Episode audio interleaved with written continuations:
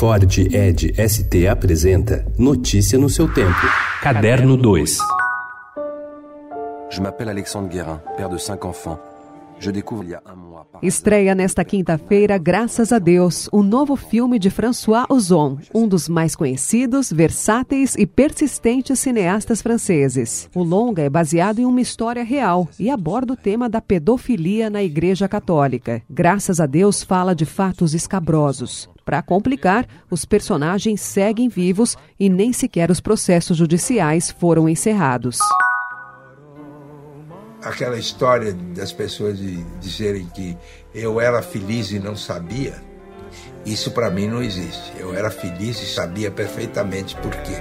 O Festival de Documentários Musicais em Edith exibe hoje às 8 horas da noite o filme Zusa, Homem de Jazz, da diretora Janaína Daurei, que mostra o jornalista, escritor e pesquisador Zusa Homem de Melo em seu ambiente natural, entrevistando músicos do jazz, ouvindo temas e sempre envolto por músicas em suas formas mais diversas. A exibição será na casa de shows Blue Note, em São Paulo. Depois da exibição do filme, haverá um bate-papo com Zusa e a diretora e, em seguida, uma apresentação do grupo Mani Padme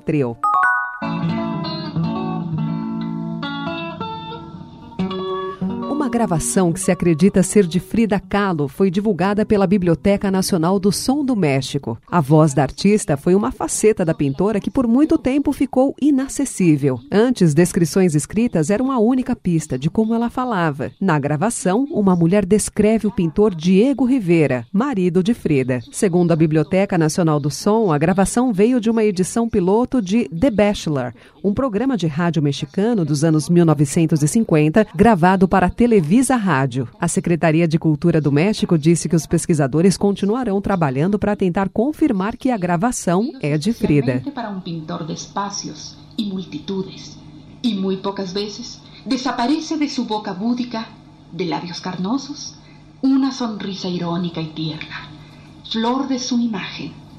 Notícia no seu tempo. É um oferecimento de Ford Edge ST, o SUV que coloca performance na sua rotina até na hora de você se informar.